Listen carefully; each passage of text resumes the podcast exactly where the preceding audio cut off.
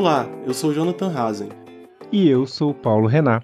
Você está ouvindo a audiocartilha Alfabeta Criptografia, um projeto conjunto do Instituto Beta e do grupo de pesquisa CDD que chega a você graças ao apoio do podcast Segurança Legal, parceiros responsáveis pela pós-produção e distribuição deste conteúdo. O debate sobre a legitimidade e a legalidade do uso de criptografia não é novo.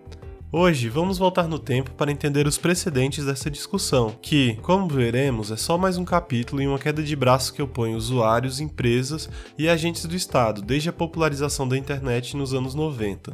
Foi durante os primórdios da internet comercial que se discutiu pela primeira vez de forma ampla os impactos da disseminação e democratização do uso de tecnologias criptográficas. Já naquela época, esses embates ficaram conhecidos como Crypto Wars. E para explicar o que foram, quais os personagens dessa disputa e como ela se desenrolou, convidamos João Pedro Favareto Salvador, pesquisador do Centro de Ensino e Pesquisa em Inovação da FGV Direito São Paulo. João Pedro desenvolve pesquisa nas áreas de direito digital, cibersegurança Segurança e Direito e foi autor do artigo Crypto Wars e Bloqueio de Aplicativos, o debate sobre regulação jurídica da criptografia nos Estados Unidos e no Brasil. Vamos começar entendendo o que foram os Crypto Wars e o cenário que deu origem a esses embates.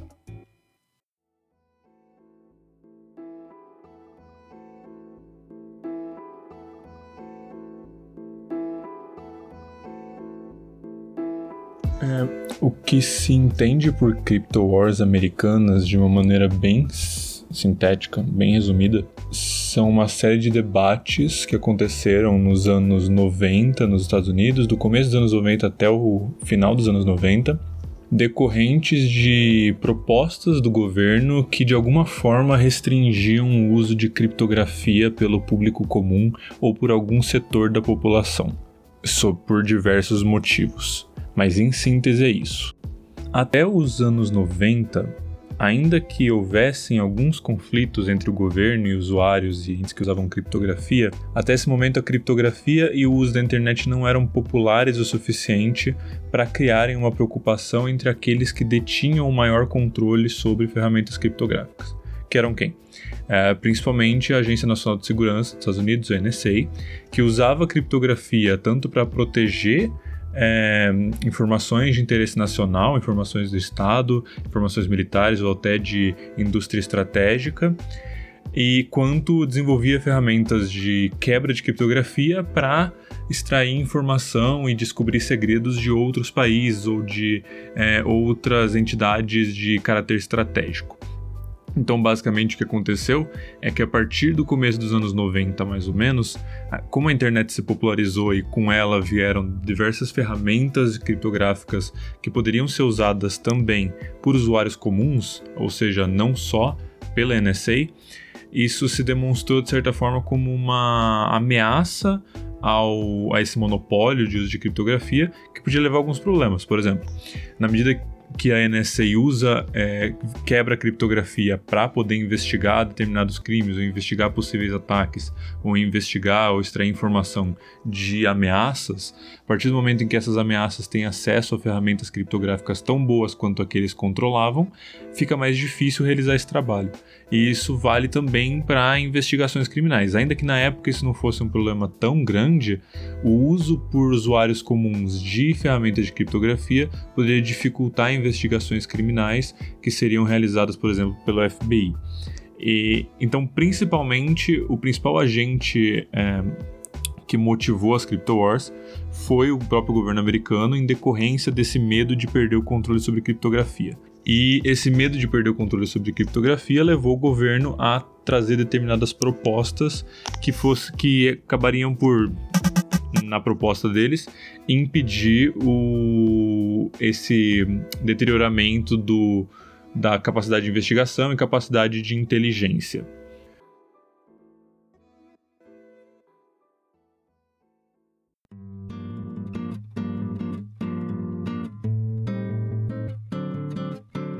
Bom, então a gente chega nessa situação que você está no começo dos anos 90, a NSA está perdendo capacidade de investigação e de inteligência, tanto para a própria população dos Estados Unidos quanto para outros países.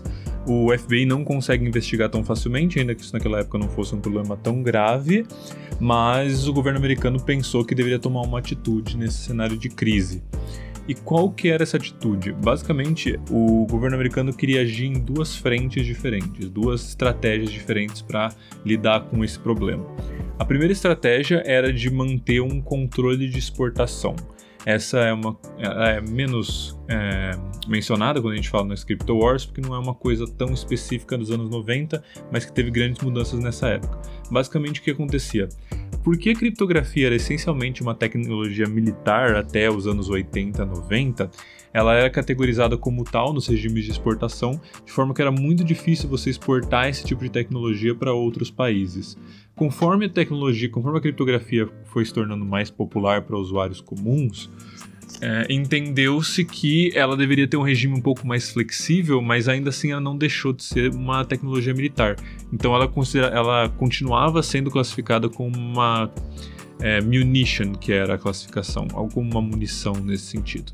E o que, que isso implicava? Isso implicava que toda vez que uma empresa americana tinha desenvolvido uma nova ferramenta de criptografia, uh, eles tinham que obter uma licença do Departamento de Comércio de forma a poder exportar essa tecnologia. Isso trazia vários problemas, não só no sentido de exportação, mas também porque como cada como a internet e a tecnologia de computação de informação evoluem muito rapidamente, basicamente as empresas tendo que tirar uma licença toda vez que eles iam desenvolver um produto novo, que às vezes mudava muito pouco, mas tinha que tirar uma licença nova, elas acabavam impedidas de inovar tão rapidamente quanto outros países, o que começou a causar problemas com a concorrência dos outros países.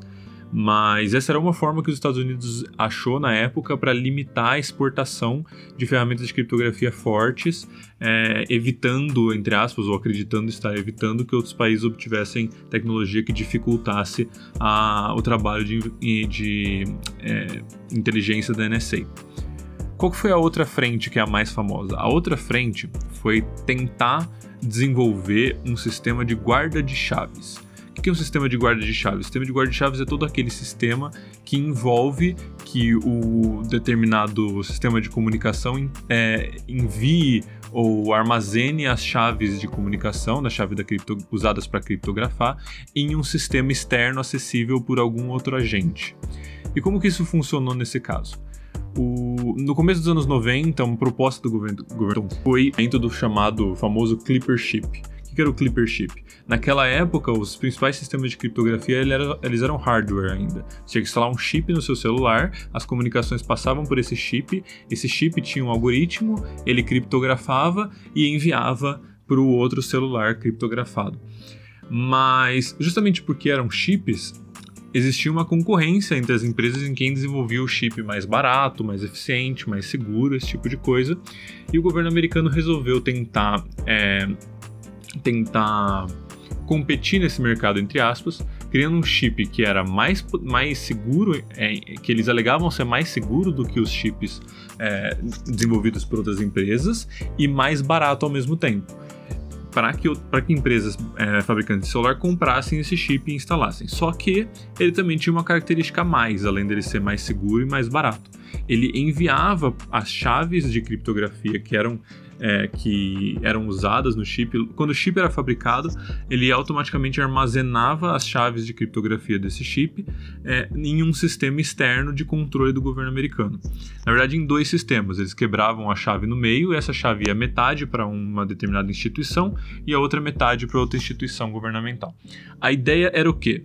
A ideia é que quando um celular, se alguém utilizasse um celular com o Clipper chip e fosse eventualmente alvo de uma investigação, a partir de uma ordem judicial, você poderia juntar as duas metades das chaves, que estariam sob controles de, de setores diferentes do governo americano, e juntadas as duas chaves poderiam interceptar essas comunicações, descriptografá-las e, de fato, acessar essas comunicações.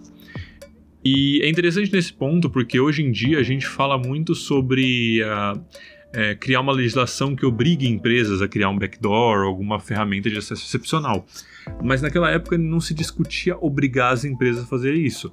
A estratégia adotada pelo governo americano foi uma de concorrência mesmo. Eles falaram: a gente tem um chip, eles abertamente diziam: nós temos um chip, esse chip vai guardar as chaves criptográficas para fins de investigação, esse chip, só que por outro lado, esse chip é mais seguro em termos de tamanho de chave, dificuldade de quebrar, e esse chip é mais barato. Então, a ideia era convencer as empresas a comprarem por pura vontade, espontânea vontade esse chip ao invés de outros para colocar nos seus celulares.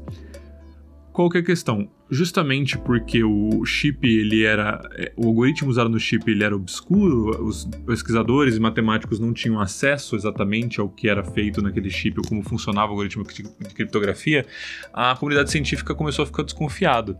E a partir dessa desconfiança no funcionamento do sistema de guarda de chaves, nos seus riscos, etc., a comunidade científica reagiu a essa proposta do governo americano, lançando alguns relatórios é, de forma a mostrar os principais problemas de um sistema de guarda de chaves.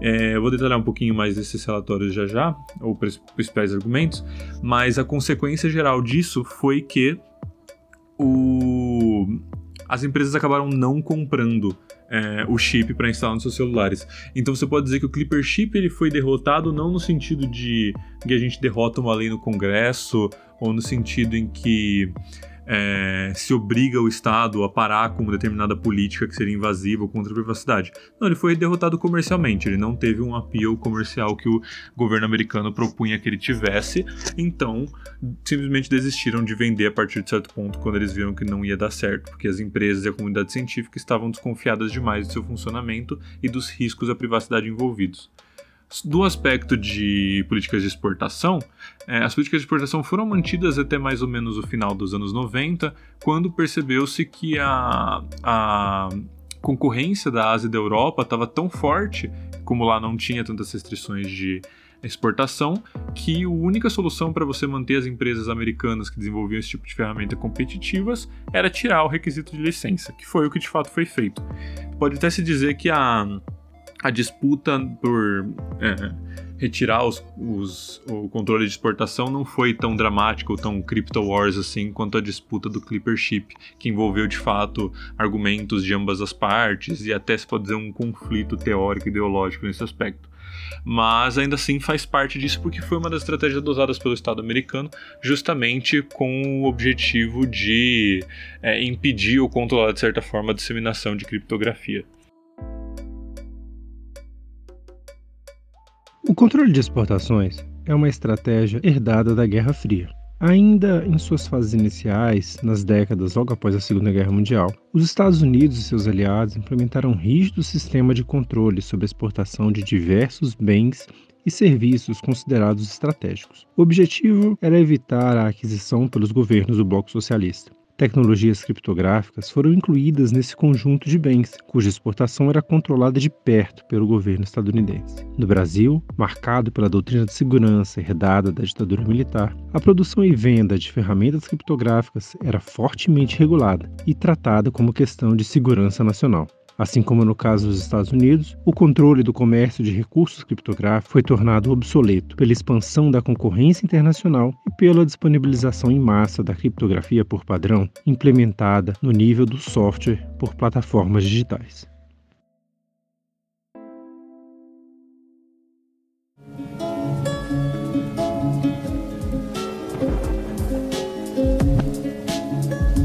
Para fins de comparação depois com o que está acontecendo ultimamente nas criptomoedas 2.0 americanas, como tem se chamado, é importante lembrar que o principal argumento da comunidade científica contra o uso de um sistema de guardas de chave era que é muito arriscado você depositar todo o controle ou centralizar o controle sobre acesso a determinados é, celulares ou dispositivos de comunicação em uma instituição, uma ou duas grandes instituições centrais por que é muito arriscado? Porque esses sistemas de guarda são extremamente complexos, eles envolvem muitas pessoas, eles envolvem muitos sistemas. Quanto mais peças você tem nesse quebra-cabeça, quanto mais engrenagens nesse relógio, maior a chance de você ter um vazamento. Basta um funcionário ou dois funcionários dessas instituições vazarem algum acesso ao sistema de chaves que todo mundo estaria essencialmente é, vulnerabilizado. E esse é o principal argumento. Outros argumentos vinham com o fato de que fazer um sistema de guarda de chaves eficiente seria extremamente caro para guardar todas as chaves de todos os celulares com Clipper Chip de uma maneira segura. É, outros argumentos vieram justamente no fato de que o Clipper Chip em si não era um chip muito seguro, ele, era, ele tinha um problema no algoritmo que levava inclusive até a, as chaves não as chaves serem facilmente violáveis ou o próprio sistema de guarda de chaves não funcionar muito bem. Não vou entrar em detalhes muito técnicos aqui porque eu acho que não faz muito sentido nesse espaço, mas o importante é que a desconfiança veio justamente pelo risco. O problema é, era que não era que é impossível você fazer um sistema de guarda de chaves que funcionasse nesse sentido de ah, a gente vai pegar as duas chaves, dois pedaços das chaves, só quando tiver ordem judicial e acessar o celular só investigado específico. Não. O problema não era que isso era impossível. O problema era que fazer isso era extremamente arriscado e criava amplos e amplos espaços para problemas problemas, de vazamento, problemas de vulnerabilidade, é, problemas de acessos maliciosos, esse tipo de coisa.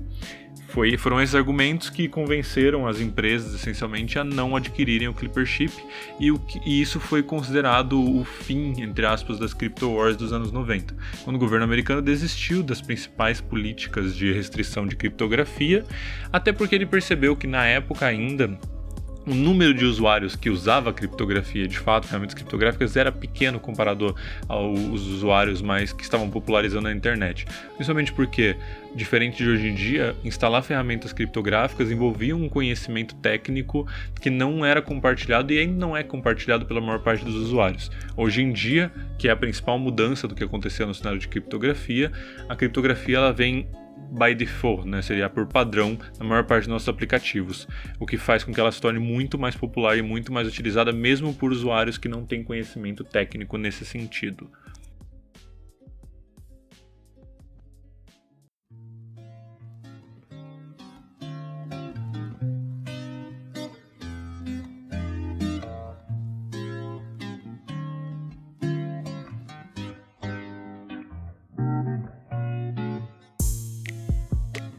E assim, a primeira geração das Crypto Wars caminhou para um fim, com a capitulação dos governos diante da disseminação de tecnologias criptográficas, naquele momento indissociável da popularização e disseminação das próprias redes de comunicação e dos negócios que operavam a partir delas. No entanto, se o controle de exportações se mostrou uma solução pouco viável para os estados nacionais, a segunda opção de controle concorrencial acabou sendo substituída por uma tentativa de ação regulatória, transferindo para as empresas o dever de franquear ao Estado acesso a informações privadas, dando fôlego para o que se desenha como a segunda fase das Crypto Wars. Para finalizar o episódio, João Pedro vai explicar o que mudou no cenário da criptografia e como essa discussão se desenrola hoje.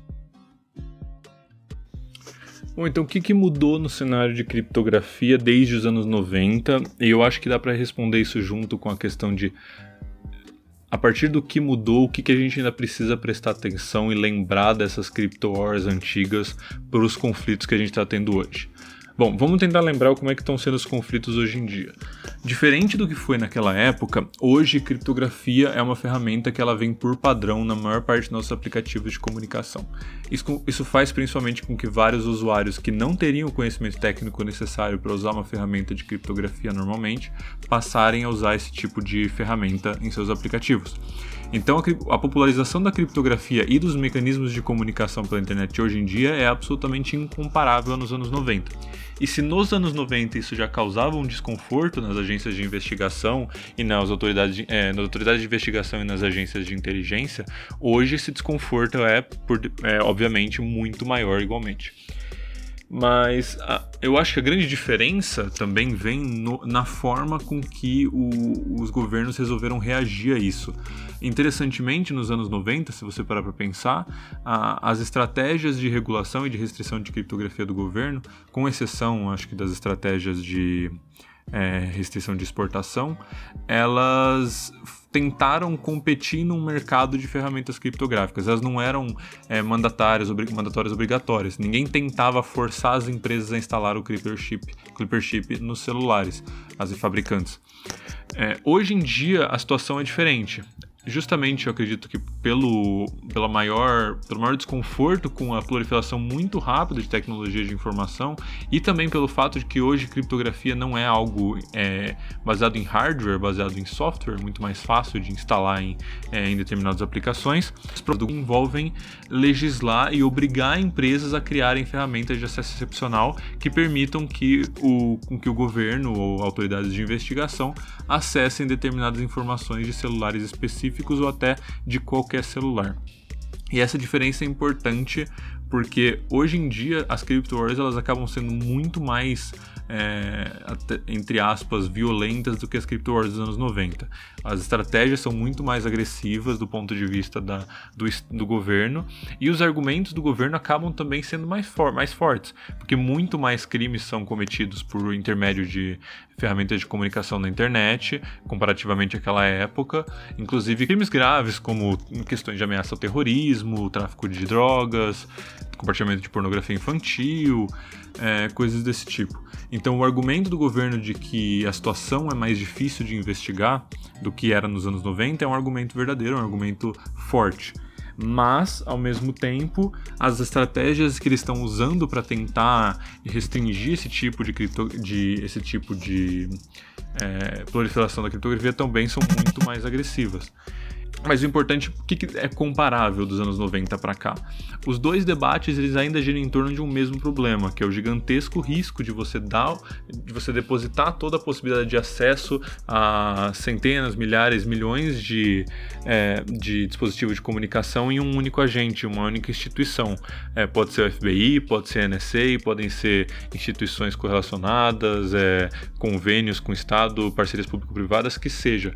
O grande ponto é que você vem instalando um Clipper Chip, você obrigando as empresas a criar um acesso excepcional ou qualquer coisa do tipo, você está depositando num único lugar e criando diversas camadas de possibilidades de vazamento de, né, é, de da possibilidade de acesso excepcional é, nos celulares. Então, o grande problema nos anos 90 e o grande problema hoje é o mesmo. E é isso que a comunidade técnico-científica sempre diz. É o risco. É possível fazer backdoors? É possível. É possível instalar um Clipper Chip e fazer um sistema de guarda de chave?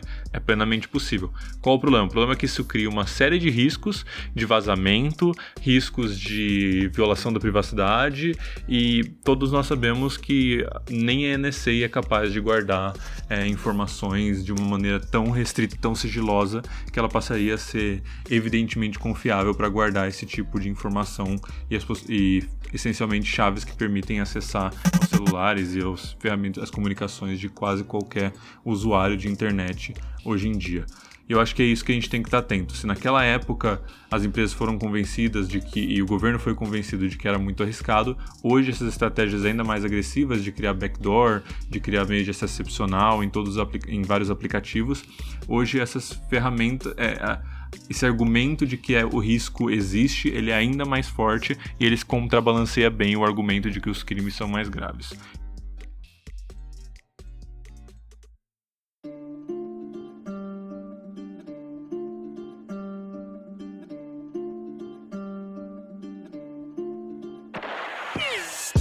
O Instituto Beta é uma organização sem fins lucrativos sediada em Brasília.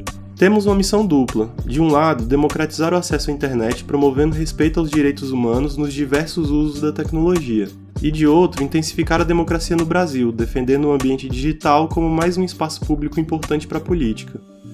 O Cultura Digital e Democracia é um grupo de pesquisa vinculado ao Centro Universitário de Brasília. Investigamos o quanto a tecnologia pode inovar na democracia, temos duas linhas de pesquisa. Primeiro, raça e espaço público voltado para as novas questões sociais e seu crescente peso político. E segundo, a cartografia da cultura digital, mapeando quaisquer elementos tecnológicos que afetem o jogo democrático.